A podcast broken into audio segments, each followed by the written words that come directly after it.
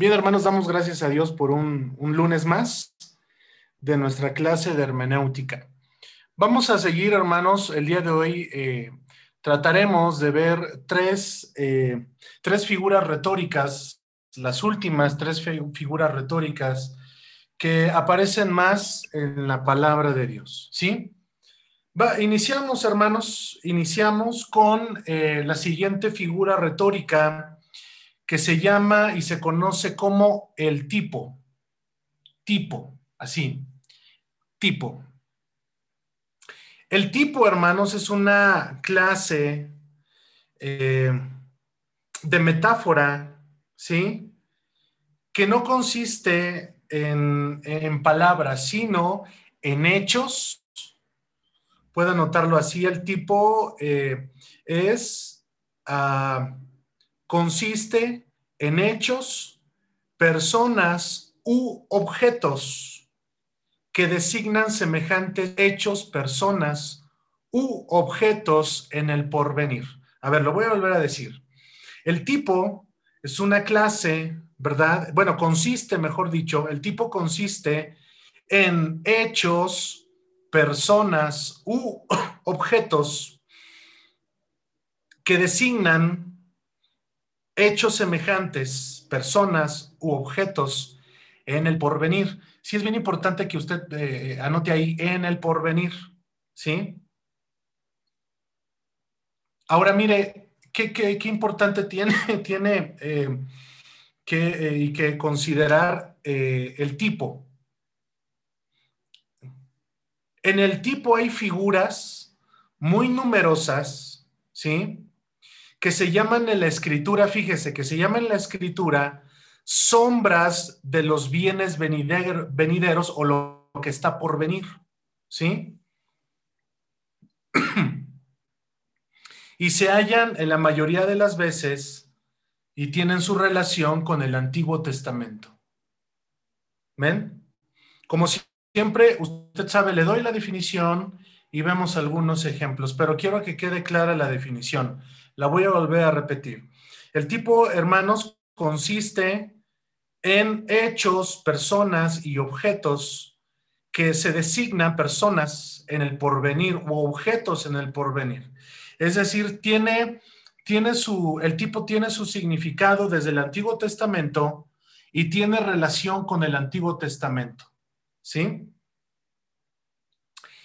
Primer ejemplo que vamos a ver, ¿sí? Juan,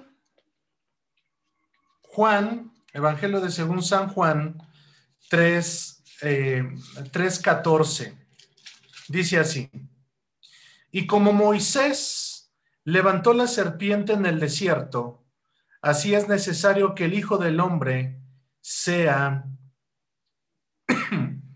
sea levantado. Como, como sabemos, hermanos, Usted conoce esta historia en el Antiguo Testamento donde eh, Dios manda, ¿verdad? Serpientes, dice ahí ardientes, a que muerdan, ¿verdad? A, los hijos de Israel. Entonces era tanta, hermanos, las dificultades y las muertes que había, pero esto fue, sucedió porque, hermanos, si ustedes lo recuerdan, sucedió por la rebeldía del pueblo. ¿sí? Entonces, ¿qué mandó? Eh, después de un tiempo, Moisés vino a Jehová Dios y le dijo, oye, Señor, mucha gente está muriendo.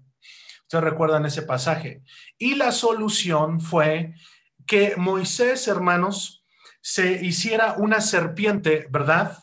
Eh, eh, de bronce, una serpiente de metal, ¿sí? Ah, y todo aquel aquella persona que fuese mordida por la serpiente, ¿qué tenía que hacer? Mirar, ¿verdad? A, la serpiente que le, le, había dicho Jehová Dios a Moisés, ¿sí? Y todo aquel, todo aquel, todo aquel que mirare esa serpiente sería sanado.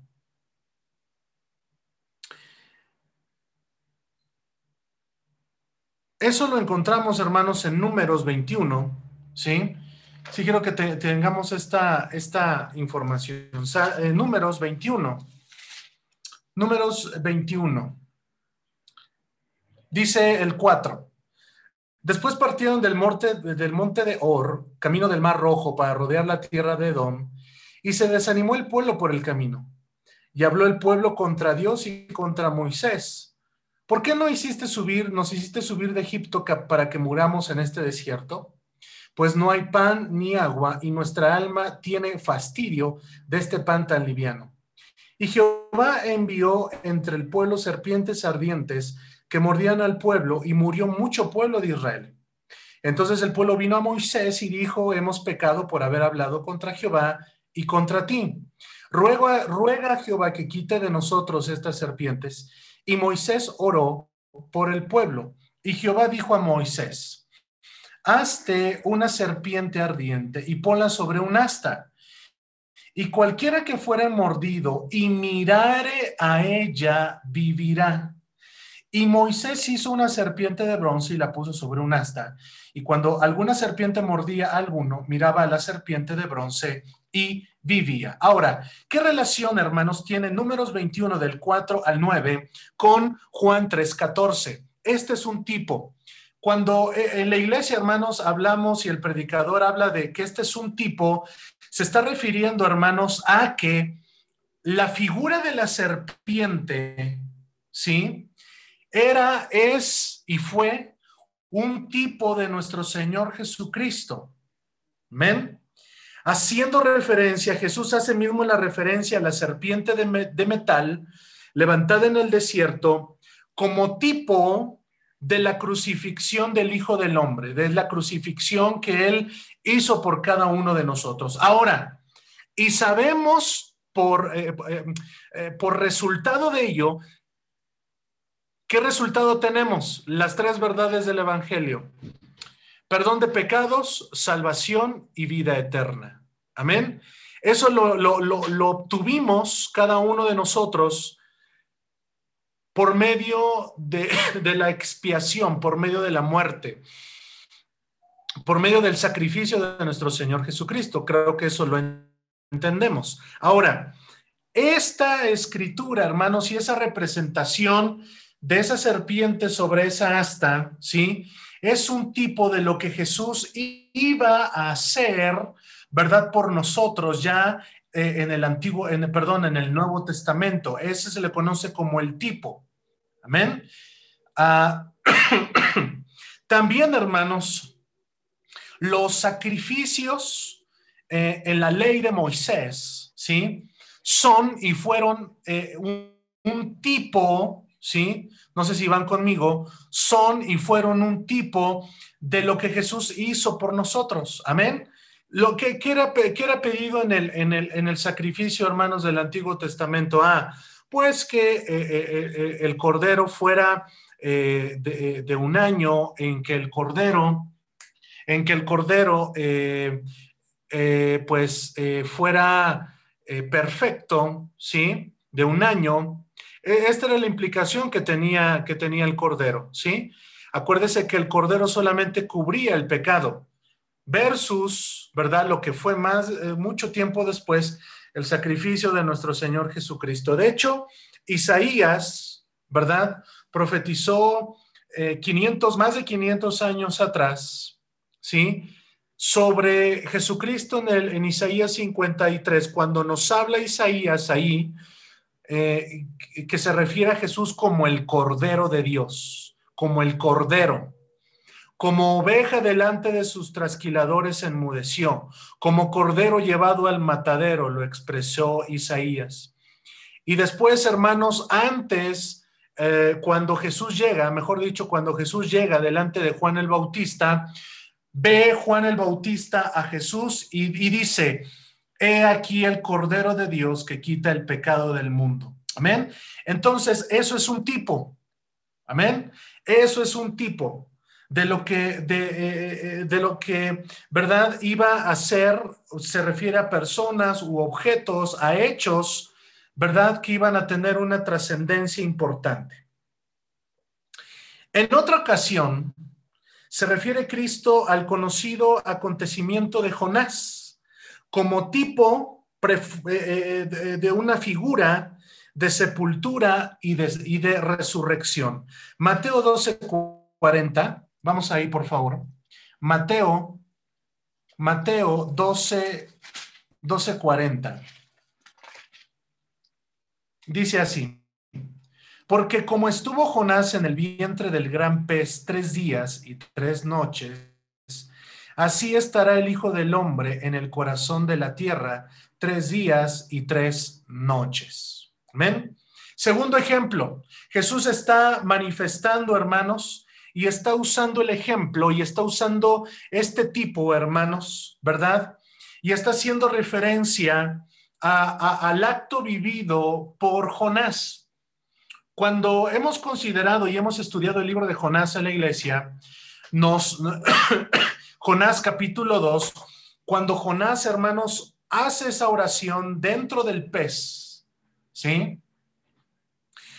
Y nos dice la escritura ahí en Jonás en el capítulo 2 que Jonás estuvo tres días y tres noches. Amén. Estuvo, estuvo ahí, hermanos.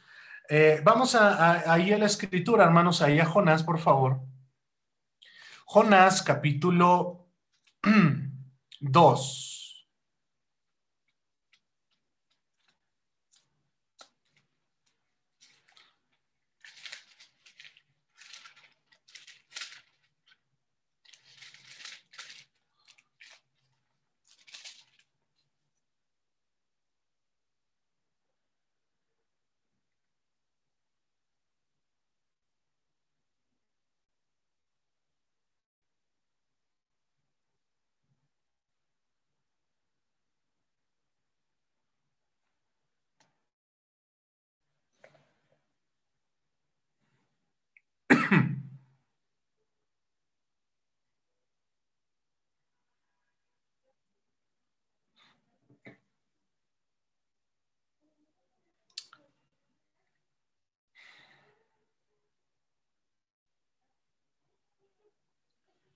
Dice Jonás, hermanos, ahí en el capítulo 2,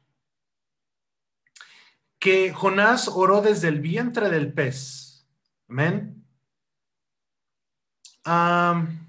dice el versículo 5, las aguas me rodearon hasta el alma. ¿Sí? Dice, rodeóme el abismo y el alga se enredó en mi cabeza. Dice eh, al final del versículo 6, mas tú sacaste mi vida de la sepultura, oh Jehová, Dios mío. Cuando mi alma desfallecía en mí, me acordé de Jehová y mi oración llegó a ti. Y mandó Jehová al pez y vomitó a Jonás y, en tierra. Bien, considerando esto, hermanos, y considerando también la escritura, amén, que dice, así como eh, en, en Mateo 12:40, Jesús, Jesús dice esta, esta expresión, amén. Porque como estuvo Jonás en el vientre del gran pez tres días y tres noches, así estará el Hijo del Hombre. Bien, es un tipo, hermanos, de lo que vivió Jonás, de lo que posteriormente, hermanos, iba a, padecer Jesús.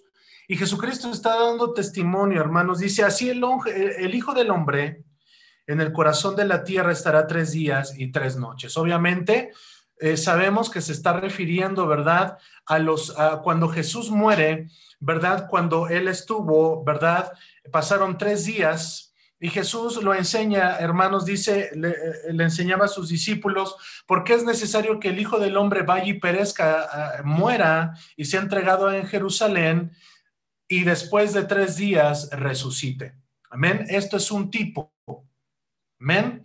Ahora, también les voy a decir algo, hermanos, en, relación a, lo que estamos viendo referente al tipo. Considerando, hermanos, y usando, eh, bueno, considerando la teología, eh, los teólogos, hermanos, los biblistas, dicen que la persona de José, la persona de José, hermanos, eh, el bueno, el primer hijo de Raquel, eh, con, eh, con, este Israel, con Jacob, eh, es un tipo de nuestro Señor Jesucristo. Amén. Todo su padecimiento, lo que él sufrió, su padecimiento, pero también la glorificación que tuvo José, es un tipo de nuestro Señor Jesucristo, referente a su sufrimiento. ¿Men?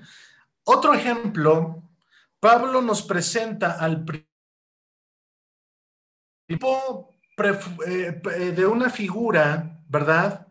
Del segundo Adán. El segundo Adán es Cristo Jesús. Esto es un tipo, hermanos, ¿eh? El primer Adán, entiéndase que obviamente fue y es Adán. Adán, hermanos, eh, eh, el primer hombre, ¿sí? Pero después ahí, hermanos, el apóstol Pablo hace, hace un tipo del segundo Adán. Y el segundo Adán, hermanos, para que lo entendamos de una manera importante, es Cristo Jesús. Y asimismo al Cordero Pascual como tipo de redentor. ¿Ven? Vamos a considerar Romanos 5.14. Romanos, Romanos 5.14. Dice así. No obstante, reinó la muerte desde Adán hasta Moisés, aun en los que no pecaron a la manera de la transgresión de Adán, el cual es figura del que había de venir. Amén, dice ahí, el cual es figura del que había de venir. Amén. Entonces, ¿quién había de venir, hermanos? Cristo Jesús a morir por cada uno de nosotros. Y es también eh, eh, el tipo, hermanos, donde dice el apóstol Pablo, así como en Adán mueren, ¿men? así como la muerte entró por un hombre, y esto es por Adán, en Cristo Jesús todos somos vivificados. Esto, hermanos, es el tipo. Amén. Primera de Corintios, vamos allá adelante. Primera de Corintios 5, 7 Primera de Corintios 5, 7 dice, dice así, limpiaos pues de la vieja levadura para que seáis nueva masa, si levadura como sois, porque nuestra Pascua, que es Cristo, ya fue sacrificada por nosotros. Fíjense, hermanos, que el día de ayer en la familia estábamos hablando un, poco acerca del pueblo de Israel. Si bien es cierto, hermanos, no, nosotros no judaizamos y nosotros eh, eh, eh, ah, entendemos que el pueblo de Dios, hermanos, como lo declara el, apóstol Pablo en, en, Romanos 10 y capítulo 11, dice que el pueblo de Dios, pues obviamente es el pueblo de Israel, es Israel. Pablo hace una disertación y dice que nosotros los gentiles fuimos puestos como unos injertos, así nos llaman. Así nos llama ahí. Lea, hermanos, le dejo de tarea Romanos 9, 10 y 11. Nos llama a nosotros como injertos y nos dice, si la rama original fue cortada, ¿sí? Y aquí está hablando el apóstol Pablo y está haciendo referencia a Israel, ¿cuánto más nosotros seremos quitados que fuimos injertados en la rama original? Esto es Israel. ¿Por qué, hermanos? Porque cuando Israel no quiso, no quiere las promesas de Israel, entonces nosotros como gentiles, ¿verdad? Pasamos a, estar con esas bendiciones de Jesús. También por otro lado, hermanos, aquí como nos dice, la Pascua, hermanos, hace, hace referencia a la Pascua. Nosotros, hermanos, no celebramos la Pascua por el simple y sencillo hecho que no somos judíos. Amén. No somos judíos. Pero sí, hermanos, conmemoramos la Santa Cena. Ahora, la Pascua, fíjense qué interesante, desde Éxodo capítulo 12, que nos habla desde la Pascua. La Pascua, hermanos, es un tipo también. Fíjense cómo, cómo, cómo en la Biblia, hermanos, hay diferentes, eh, muchos tipos, ¿sí? ¿Esto por qué es, hermanos? Porque la Pascua se celebraba en forma de liberación, representa liberación. Acuérdese que una de las últimas cosas que hizo el pueblo de Israel fue celebrar la Pascua, ¿verdad? Y Jesús les dice, lo comerán de prisa, hierbas amargas, panes y levadura, cordero de un año, lo comerán de pie, apresurados, porque es la Pascua previa a la liberación. Obviamente se entiende que ellos cuando salen de, de Egipto, entonces, fíjese qué tipo entendemos. tenemos la, Pascua que representa liberación. Ahora, en la Semana Santa, hermanos, y nosotros consideramos ese pasaje, Jesús va, le dice a Pedro y Juan, oigan, vayan a tal ciudad, a la ciudad, van a ver a un hombre y cuando le digan y no lo encuentren, le van a decir, oye, el Señor quiere, quiere eh, que preparemos la Pascua. les va a decir el lugar en el cual se va a preparar la Pascua. Ahora, ahí, hermanos, en la Pascua, Jesús, hermanos, instituye la cena del Señor. ¿Cuál es la cena? Comen la Pascua y Jesús dice, este es mi pan. Este pan es mi cuerpo que por vosotros es dado. Todas las veces que lo hicieres, hágalo en memoria de mí. Eh, de esta copa beban todos, ¿sí? Este vino del fruto de la vid. Esto representa mi sangre que por vosotros es derramada. Haced todo esto en memoria de mí. Esto, hermanos, lo hace previo, escuche, eh, creo que, que, vamos entendiendo, vamos percibiendo el tipo. Jesús esto lo hace antes, esa misma noche, hermanos, fue cuando a Jesús, ¿verdad? Van por él, ¿verdad? Y lo toman prisionero. Y desde ahí surge la pasión de Jesús. Jesús muere, ¿verdad? Resucita el tercer día, es, es levantado, hermanos. Y eso ha constituido en nuestra liberación. ¿Cuántos decimos amén? Entonces entendemos esta figura retórica del, del tipo. Amén. Hay muchos tipos en la escritura. También aquí, hermanos, dice que ya fue sacrificada por nosotros, ¿sí? Por eso ya no es necesario, hermanos, hacer más sacrificios. Hoy los judíos lo siguen haciendo, hermanos, porque ellos no creen que Jesús sea el Mesías. Pero nosotros hemos creído en Jesús. ¿Cuántos decimos amén? Yo creo que la mayoría podemos decir amén. Hemos creído y Jesús es el Mesías, Jesús es el Redentor. Entonces entendemos esta figura. Por eso al final del 7 dice el apóstol Pablo, porque nuestra Pascua, que es Cristo, ya fue sacrificada por nosotros. Amén. Ese es el tipo. Hace una referencia, la, la Pascua como tipo representada en el sacrificio de nuestro Señor Jesucristo.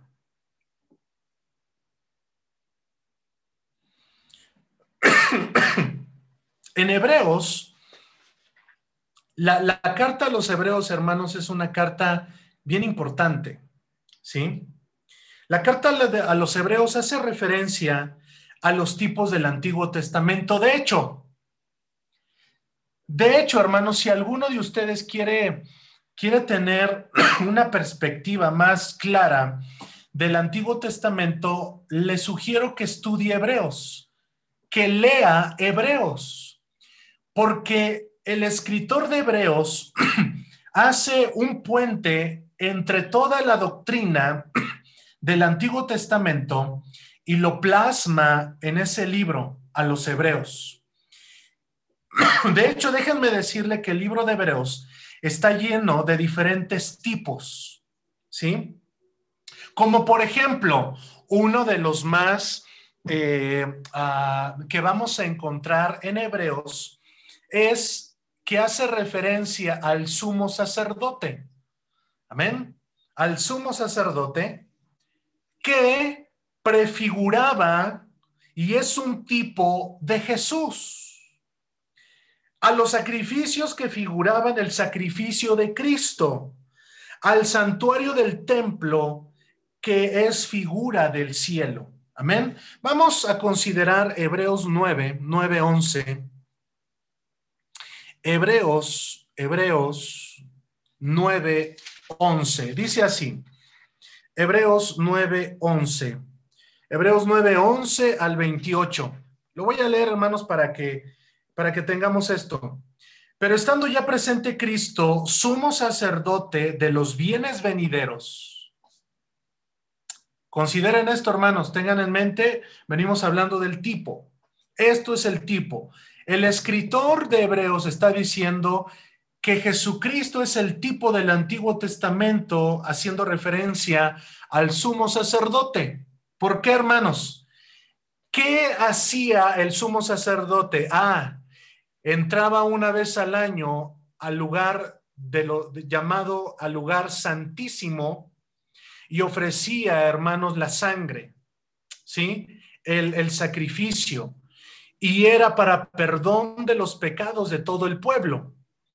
Aquí, hermanos, el escritor de Hebreos dice que Jesucristo es el sumo sacerdote que entró una sola vez y para siempre, y ese sacrificio, hermanos, nos limpia y nos lava de todo pecado.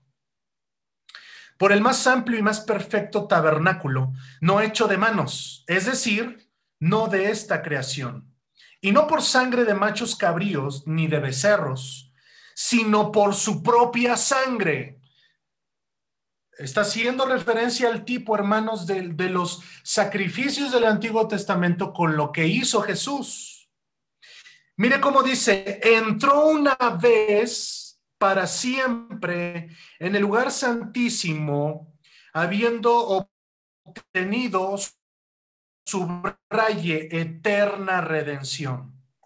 Eterna redención. Entonces, hermanos, este, este versículo nos enseña Hoy desafortunadamente, hermanos, muchos eh, judaizan, es decir, yo no sé si usted ha visto, hermanos, eh, que hay muchas iglesias que, ah, yo, en cierta manera, hermanos, no creo que sea malo poner una, una bandera de Israel, eh, usar el shofar, este, usar algunas, algunas fiestas que son no, son, no son fiestas de nosotros, hermanos, son fiestas ah, de, de los judíos, esto es para ellos. Y algunas representaciones muy, muy importantes de los judíos, ¿verdad?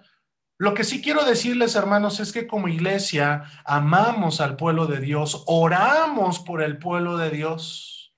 Ellos tienen una excelentísima promesa de parte de Dios. Dice la Biblia, hermanos, en el Salmo, orad por la paz de Jerusalén. Bendecimos al pueblo de Israel, hermanos, porque es el pueblo escogido de Dios. Pero una cosa es eso y otra cosa, hermanos, es que de alguna manera sean infiltradas las creencias y la forma de pensar y empecemos a judaizar. ¿Qué es judaizar, hermanos? Que dejemos que dejemos a un lado la gracia de Dios y nos empezamos y nos empecemos a evocar a la ley y empecemos a hablar más de la ley que de la gracia de Dios. Amén. Eh, entonces, aquí dice, hermanos, que hemos obtenido eterna redención. Hemos obtenido usted y yo eterna redención. Entonces, hermanos, ¿verdad? Eh, creo, y, es, y, es, y fue uno de los enojos que, que hicieron pasar al apóstol Pablo en Gálatas capítulo 3. Yo le sugiero que lea Gálatas capítulo 3, no en la versión 60, hermanos, léala en otra versión, la versión al día, la nueva versión internacional, la traducción viviente, y se va a sorprender como dice Gálatas capítulo 3. porque el pueblo de Dios, hermanos, había dejado la gracia de Dios por, por judaizar, por, por, por hacer más, hermanos, por irse a la ley. Entonces, si hemos obtenido eterna redención, ¿verdad? Ya no, ya no estamos bajo la ley, como dice el apóstol Pablo, sino estamos bajo la gracia de Dios. Y eso nos ha traído libertad. Dios nos ha traído libertad a través de su Hijo Jesucristo. Dice el 13. Es bien importante estos versículos, hermanos. ¿eh? Repito, Hebreos 9 del 11 al 28. Porque si la sangre de los toros y de los machos cabríos y, las cenizas de la becerra, rociados a los inmundos, santifican para la purificación de la carne, cuanto más la sangre de Cristo, el cual mediante el Espíritu Eterno se ofreció a sí mismo sin mancha a Dios, limpiará vuestras conciencias de obras muertas para que sirváis al Dios vivo. Así que, Fíjese, cuando, cuando yo les he enseñado, cuando, cuando decimos así, leemos así que, o las palabras porque, ¿sí? Es bien importante ver lo que vamos a o considerar, lo que vamos a leer a continuación. Por eso es mediador de un nuevo pacto. Por eso, hermanos, lo, lo, mejor decir Antiguo Testamento y Nuevo Testamento es Antiguo Pacto y Nuevo Pacto. Así también se conocen las dos grandes divisiones de la Biblia. Y creo que lo más correcto es decir eso, antiguo pacto y nuevo pacto. Ahora, Jesucristo, hermanos, es el mediador de un nuevo pacto para que interviniendo muerte para la remisión de las transgresiones que había bajo el primer pacto, oh, hermanos, esto contiene, esto contiene, hermanos, una teología importantísima que el cristiano debe de conocer. Estas, este, versículo 15, hermanos, subráyelo. Si es posible, eh, memorícelo, porque este versículo 15 nos habla de una teología, hermanos, que está haciendo el escritor de Moisés, perdón, el escritor de Hebreos. Bajo el primer pacto dice, hermanos, que no fueron cubiertos, ¿verdad? Eh, que solamente, perdón, eran cubiertos las transgresiones, los pecados, las maldades, ¿sí? y para que eran, eh, hubiesen cubierto las transgresiones, había algo o tenía que haber algo de por medio. ¿Y sabe qué es? Muerte. ¿Sí? Por eso desde Génesis 3.15, si hilamos Génesis 3.15 con, esta, con, estas, con estos versículos que estamos leyendo, era necesario, hermanos, que Jesús muriera. Era necesario para que nosotros, hermanos, ahora tengamos perdón de pecado, salvación y vida eterna. Dice que había bajo el primer pacto los llamados reciban la promesa de la herencia eterna. Porque donde hay testamento es necesario que intervenga muerte del testador. Esto creo que es importante y creo que lo sabemos todos. Porque el testamento con la muerte se confirma, pues no es válido entre tanto que el testador vive, donde ni aún el primer pacto fue, fue instituido sin sangre.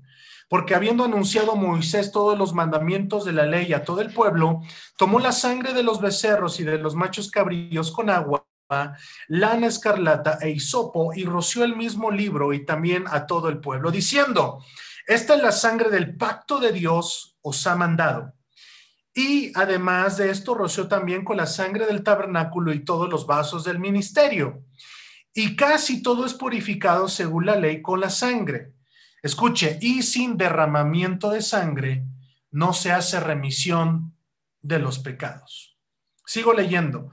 Fue pues necesario que las figuras, subraya eso, fue pues necesario que las figuras de las cosas celestiales fuesen purificadas así, pero las cosas celestiales mismas con mejores sacrificios que estos.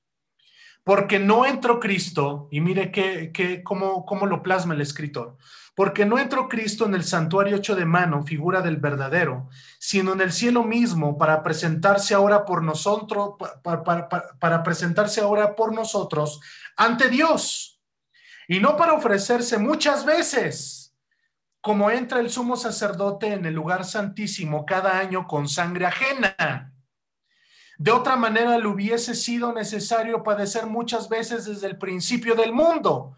Pero ahora en la consumación de los siglos, oh hermano, qué maravilloso, puede glorificar a Dios, se presentó una vez para siempre por el sacrificio de sí mismo para quitar de en medio el pecado.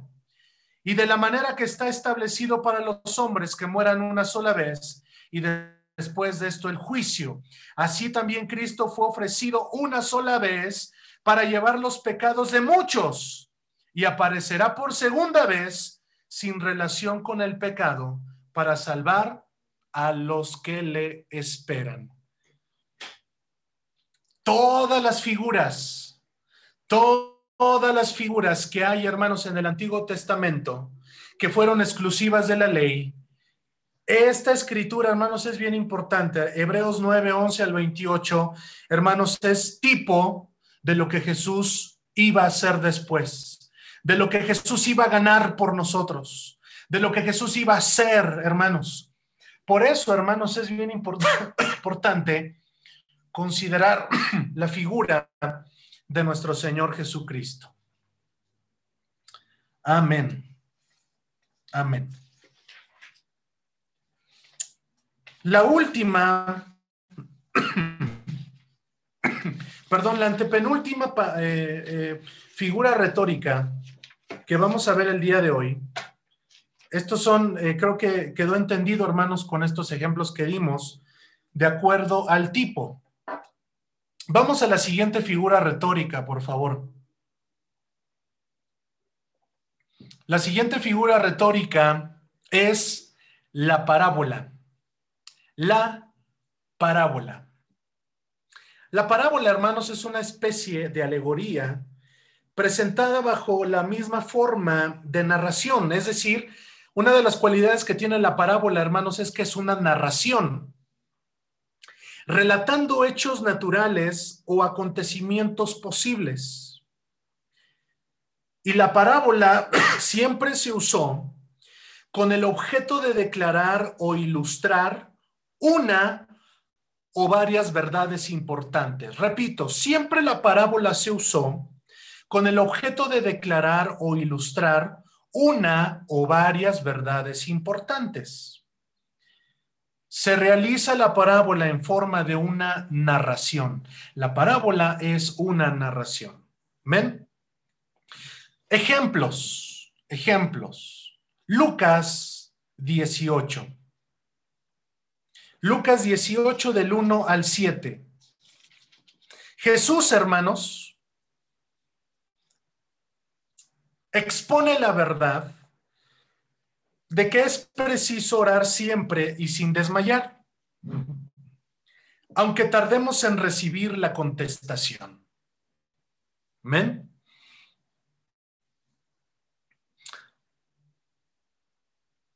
Y Jesús está valiendo del ejemplo o de la parábola de una viuda y un mal juez. Que este juez no teme a Dios ni le tiene y, ni tiene respeto de los hombres, el juez. Acude la viuda al juez pidiendo justicia en orden, ¿verdad? Que a su adversario. Pero ¿qué hace el juez?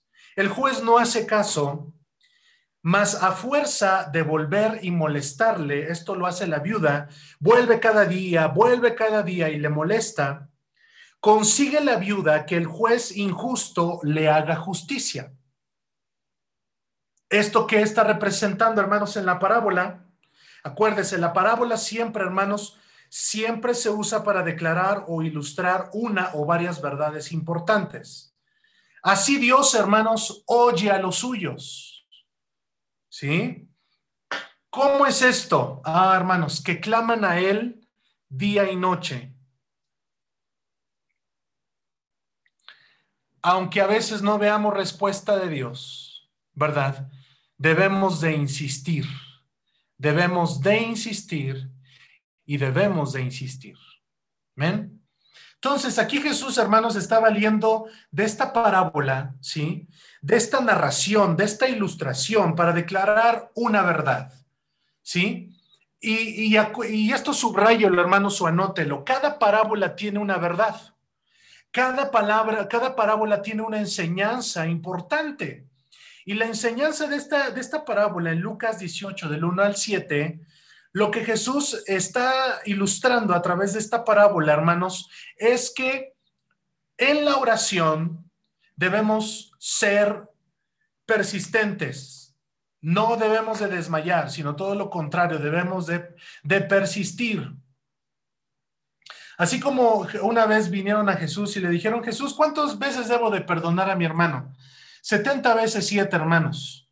No es, hermanos, ¿verdad? Porque muchos hacen cuentas y, dan ahí el resultado. Lo que Jesús está diciendo, hermanos, es que el perdón, escuche, el perdón siempre debe de estar allí. Amén. El perdón debe de estar ahí, ¿sí? Y que usted nos diga, es que te llevo la cuenta, ¿eh? Te llevo la cuenta cuántas veces te he perdonado. Llevo la cuenta, mira aquí, lo voy anotando, te he perdonado 28 veces y esta ya es la 29. No olvido, Jesús está haciendo referencia a que el perdón debe de ser una constante en el cristiano. No está haciendo de que hagamos matemáticas, hermanos, ¿sí? Está hablando de que el perdón debe de ser una constante en el cristiano. Así como Cristo os perdonó, así nosotros también debemos de hacerlo. Segundo, segundo ejemplo, una parábola que tiene por objeto ilustrar varias verdades, la tenemos en la parábola del sembrador. Mateo 13, hermanos. Esta es una de las, de las parábolas, hermanos, híjole, que, que nos llevarían, hermanos, mucho, tiempo para estudiar. Ah, cuya simiente cae en la tierra en cuatro puntos distintos. Es decir, la palabra cae en cuatro puntos distintos, necesitando cada uno su interpretación. Amén. Creo que esto ya lo vimos, hermanos, y, lo vimos. Eh, usted recuerda que eh, en nuestro estudio sistemático de la Biblia, los días jueves en educación cristiana, eh, ya pasamos por Lucas capítulo 8. Y si usted se recuerda aquella enseñanza, hermanos, yo les ilustré que hay cuatro tipos de personas, cuatro tipos de cristianos. Y esto, hermanos, es, un, es, una enseñanza que Jesús nos habla, ¿verdad?, de las cuatro personas o de las cuatro cualidades de cristianos que hay. Amén. Otra parábola que ilustra varias verdades, la tenemos, ¿verdad?, en el mismo capítulo, pero en el versículo 24, ¿ven?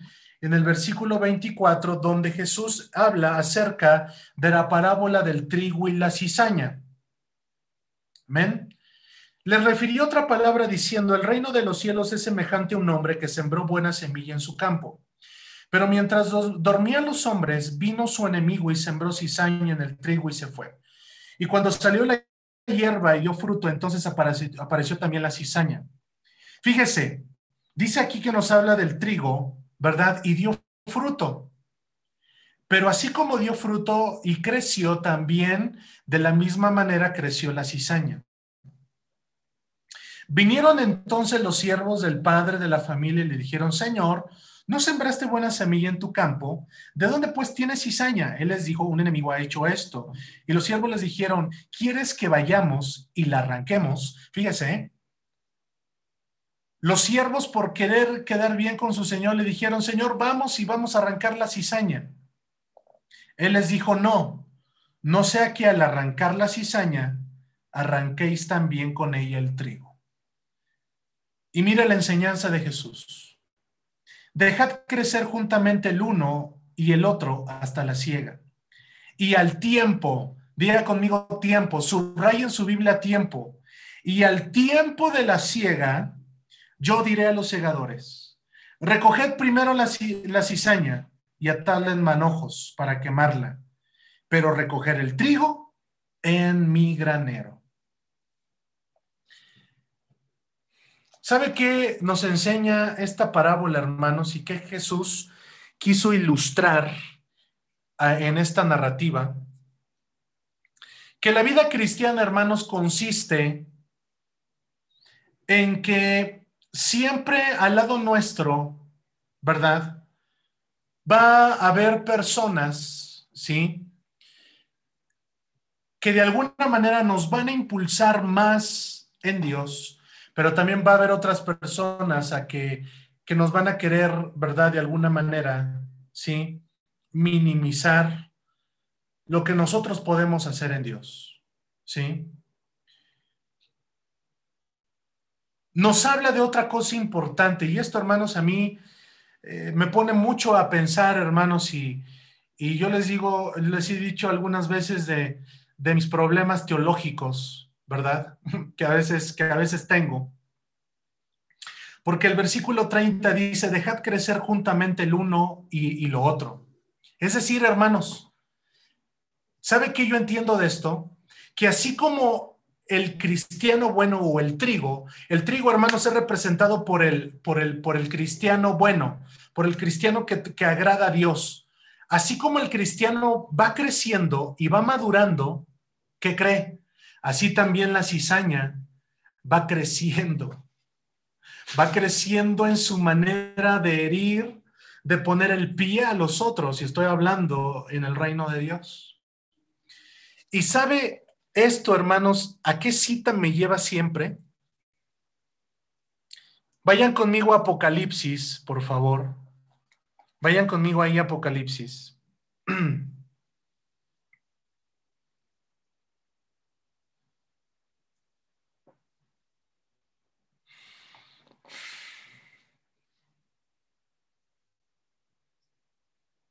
Capítulo 22. Apocalipsis capítulo 22.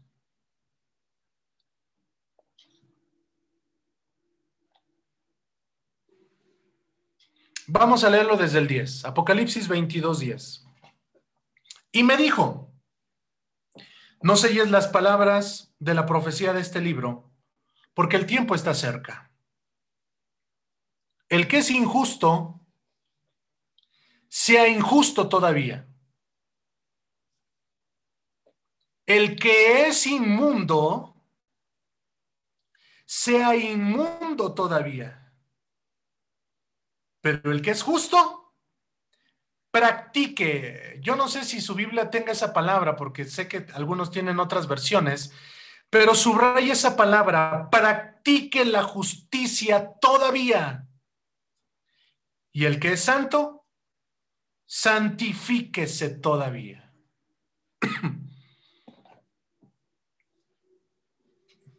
y teniendo en consideración esta, perdón, esta verdad de la parábola del trigo y la cizaña, nos lleva a lo mismo, hermanos. Es decir, que el que es justo, practique la justicia, el que es santo, santifíquese todavía. Pero hablando de la cizaña, el que sea, el que sea inmundo, pues podemos decir, pues sígale como va, ¿no? Pero no solamente el que es inmundo, sino también el que es injusto, pues sígale.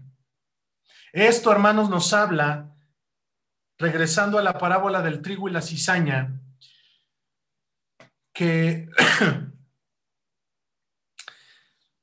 que esa es la verdad bíblica. Jesús enseñó, ¿verdad? En la, parábola. Bueno, si nosotros también, hermanos, consideramos la, palabra, la parábola de las diez vírgenes, creo, hermanos, que, que nosotros conocemos esa parábola. La parábola de las diez vírgenes nos habla de lo mismo. Amén. En Mateo 25, nos habla de esa parábola. Usted conoce esa parábola, hermanos. Y sabe, y sabe qué está enseñando Jesús, ¿verdad? Acuérdese que la parábola, hermanos, es, un, es una narración para ilustrar verdades espirituales importantes. Jesús enseñó, cinco estarán preparadas o están preparadas en la parábola y cinco no. Pero hay algo muy importante, hermanos, que Jesús enseña en esta parábola. ¿Sabe qué es? Y muy pocos le prestamos atención. Las cinco insensatas, como se les llama en, esa parábola, dijeron, el marido ya tardó. Vamos a, vamos a irnos de vacaciones. Vamos a echar, perdóname hermano, vamos a echar la flojera un poco vamos a tomarnos nuestro, nuestras vacaciones o nuestro año sabático en la iglesia. Mm, ya, ya, ya se tardó, ya se tardó. Entonces, cuando ellas dicen ya se tardó, pues ¿qué pasa, hermano? Dejaron de tener aceite en sus lámparas. Amén. Lea la parábola en Mateo 25. Entonces, ¿qué pasó? El esposo vino cuando nadie lo esperaba. Entonces, ¿qué pasó, hermanos? Aquellas cinco que sí estaban preparadas, ¿qué pasó? Se fueron con el esposo. y las cinco que no estaban preparadas, ¿qué pasó? Se quedaron.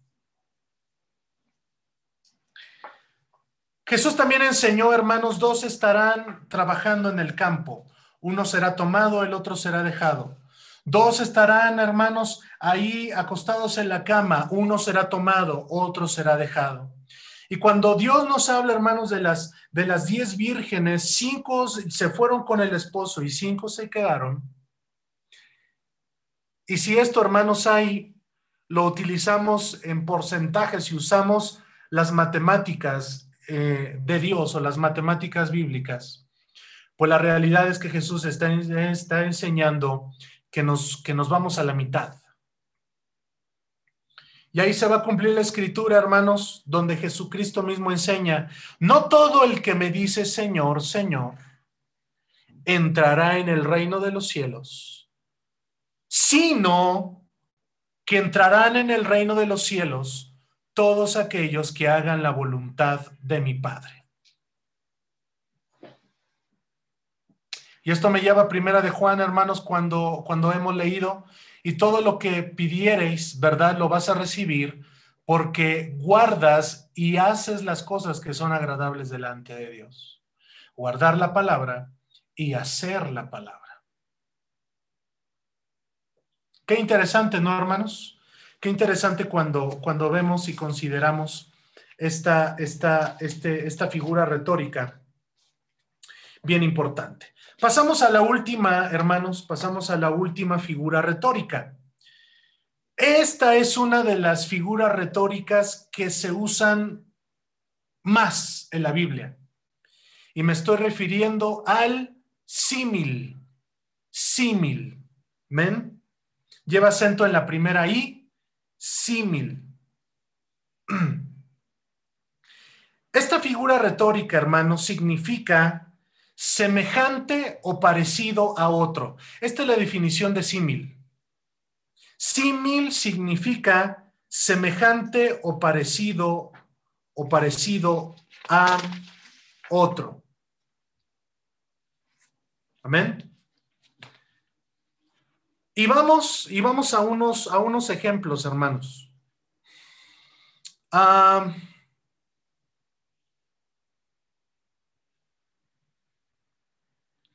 debo decirles que también, hermanos, en el diccionario eh, eh, secular, eh, se dice también del símil, que es una figura que consiste en comparar expresamente una cosa con otra. También para que usted lo, lo considere o si le gusta apuntar. También el símil, hermanos, en el diccionario secular es una figura que consiste en comparar expresamente una cosa con otra para dar idea viva y eficaz de una de ellas. La Biblia, hermanos, está llena de símil, ¿sí? Eh, vamos a los ejemplos. En el Salmo 103, del 11 al, del 11 al 16, ¿sí? Dice en una de estas partes, como el Padre se compadece de los hijos, se compadece Jehová de los que le temen. Esto es un símil. ¿Ven? Como el Padre se compadece de los hijos, así Jehová se compadece de los que le temen. Eso es el símil. También otro símil, hermanos, que encontramos, ¿verdad? Dice, el hombre como la hierba son sus días. Florece como la flor del campo que pasó el viento por ella y pereció, y su lugar no la conoce más. ¿Qué es el símil? Es la comparación de una cosa para, para ejemplificar la otra. Aquí, hermanos, eh, Jesús bueno, el símil eh, está haciendo referencia de la, y está ilustrando, así como el Padre se compadece de sus hijos, así Jehová se compadece de nosotros. Segundo ejemplo, así como la, la, la, la flor del campo crece, la hierba, ¿verdad? Son pocos sus días, así es el hombre. Amén.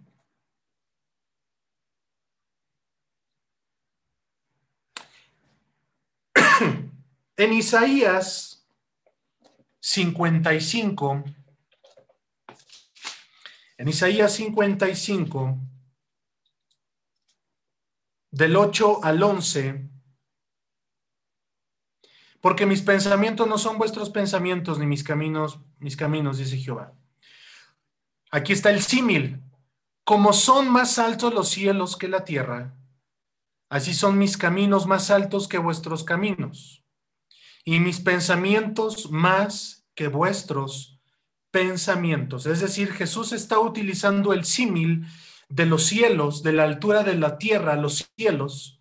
Dice, así, ¿verdad? Así son mis caminos, así son mis pensamientos más altos que los vuestros. Dice más adelante, porque como desciende de los cielos la lluvia y la nieve y no vuelve allá, sino que vuelve a la tierra y la hace germinar y producir y da simiente al que siembra y pan al que come. Fíjese qué hermoso dice, Así será mi palabra que sale de mi boca. No volverá a mí vacía. Antes hará lo que yo quiero y será prosperado en aquello para que la envíe. Esto es, el, esto es un símil. Está en, el versículo 10. Así desciende la lluvia, hermanos, y, y esto se le conoce como el ciclo de la lluvia. Amén. Así como la lluvia, hermanos, da, da, germina, da producto, produce algo en nosotros. ¿Se acuerda de la, de la, de la reflexión del día de ayer, hermanos? Que al oír la palabra tiene que producir algo en nosotros. La misma palabra produce algo en nosotros. Así será la palabra de Dios que sale de su boca. Esto, hermanos, por supuesto, es el, el símil. Amén.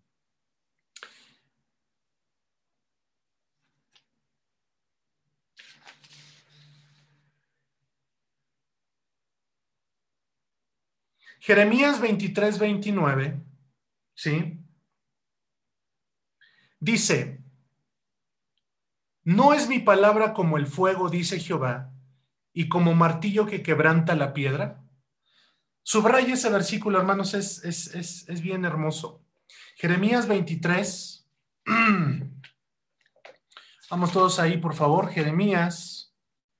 Jeremías 23. 29. Jeremías 23, 29. Dice así.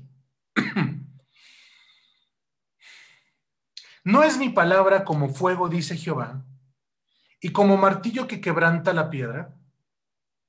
¿Sí?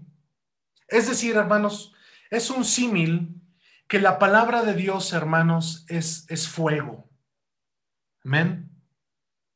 Y, cuando nos vamos, ¿verdad? a, a Hebreos 4:12. Vamos ahí, hermanos. Mire qué, qué hermoso también dice Hebreos. Hebreos 4:12 dice, por tanto, teniendo eh, un gran sumo sacerdote que traspasó los cielos, Jesús el Hijo de Dios, tengamos, retengamos nuestra, nuestra profesión. Perdón, es el 12. Porque la palabra de Dios es viva y eficaz y más cortante que toda espada de dos filos y penetra hasta partirle el alma y el espíritu, las coyunturas y los tuétanos y discierne los pensamientos y las intenciones del corazón. La palabra de Dios, hermanos, cuando, cuando consideramos esta cita de Jeremías 23, 29 y la de Hebreos 4, 12, dice en forma de pregunta, ¿no es mi palabra como el fuego? Y creo que sí, hermanos. Creo que sí, la palabra de Dios es fuego. Fuego, hermanos, que nos consume nuestro interior, que consume aún, hermanos, el pecado, la maldad. En otras palabras, la palabra de Dios, hermanos, nos confronta con nuestra realidad. Y dice, y como martillo que quebranta la piedra. La palabra de Dios, hermanos, hablada al corazón, la palabra de Dios hablada al alma, al ser. La palabra de Dios, hermanos, cuando dice ahí en Hebreos 4:12, penetra. La palabra de Dios, hermanos, es como ese fuego, esa espada, hermanos. la palabra de Dios hace cambio en nosotros, produce, produce algo en nosotros. Amén.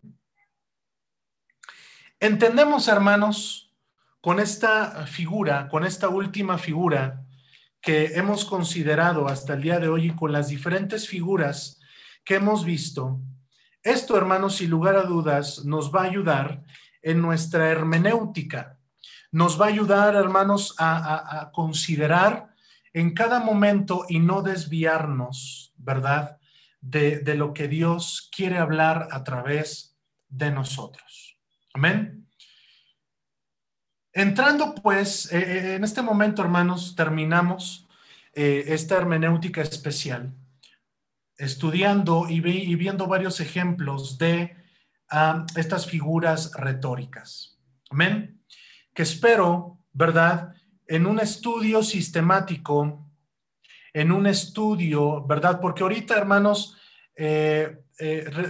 ya de las leyes que hemos visto y de estas figuras retóricas, le voy a decir no queda de otra más que estudiarlas, volverlas a releer, volverlas a, volver a, leer los ejemplos. Eh, acuérdese, di la definición y siempre di varios ejemplos. Entonces, esto, hermanos, lo vamos a llegar a dominar, ¿sí? Mientras leamos más la Biblia, mientras consideremos más las reglas y mientras, hermanos, ¿verdad? Nos enfoquemos a las mismas. Amén. Termino con lo siguiente, esta parte. La primera lección, hermanos, que tuvimos en hermenéutica, yo mencioné, hermanos, que debemos de tener el espíritu humilde, el espíritu indicado, pero también de evocarnos al estudio. No queremos que otros hermanos o no queramos que los otros nos hagan la tarea. No queremos, hermanos, que, pues eh, eh, bajarlo todo de, internet, buscar, no, hermanos, no hay mejor cosa que evocarnos al estudio, al estudio y considerar estas reglas de hermenéutica que hemos visto el día de hoy. Mi oración es que Dios a cada uno de nosotros nos conceda sabiduría. Mi oración, amados hermanos, amada iglesia, es que Dios, hermanos, nos dé no solamente la sabiduría, sino el entendimiento para qué? Para aplicar estas reglas cuando hablemos la palabra de Dios, cuando enseñamos la palabra de Dios, cuando demos una reflexión, cuando demos un sermón, apliquemos estas verdades espirituales, ¿sí? Porque usando, hermanos, estas reglas de la hermenéutica, ayudarán mucho a su mensaje. Le ayudarán a usted primero a comprender la palabra, primero a usted como a su ser y después que haya ministrado a su ser, entonces sí, podrá la misma palabra ministrar a los otros. Y esto, hermanos, me está sirviendo de introducción para la próxima clase, eh, hablar la próxima clase, el próximo lunes, iniciamos con las clases de homilética. Homilética. Demos gracias a Dios, hermanos, a través de esta oración. Padre, en el nombre de Jesús, Señor, yo te quiero pedir que a cada uno, Señor, de mis hermanos y a cada uno de los que están escuchando eh, eh, esta, este audio, Señor, esta grabación, te quiero pedir, Señor, que les des gracia. A lo largo de todas estas clases, Señor, la intención, Señor, ha sido, Señor, y será equipar al pueblo de Dios para que tengamos una correcta interpretación de tu palabra. Donde hoy se ha desvirtuado tanto tu palabra, Señor, la hermenéutica, Señor, y la misma palabra nos enseña, ¿sí? Señor, que hablemos tu palabra en todo tiempo y en todo momento. Es tiempo que a los púlpitos, Señor, se regrese la Biblia. Es tiempo, Señor, que nuestro, eh, eh, eh, en lo que hablemos, en lo que pensemos, es tiempo, Señor, que en medio de tu iglesia se vuelva, se vuelva la palabra. se vuelva a la esencia, Señor, que es tu palabra. Y para ello, Señor, hemos considerado todo esto. Señor, yo bendigo a tus hijos en el nombre maravilloso de Jesús. Amén y amén.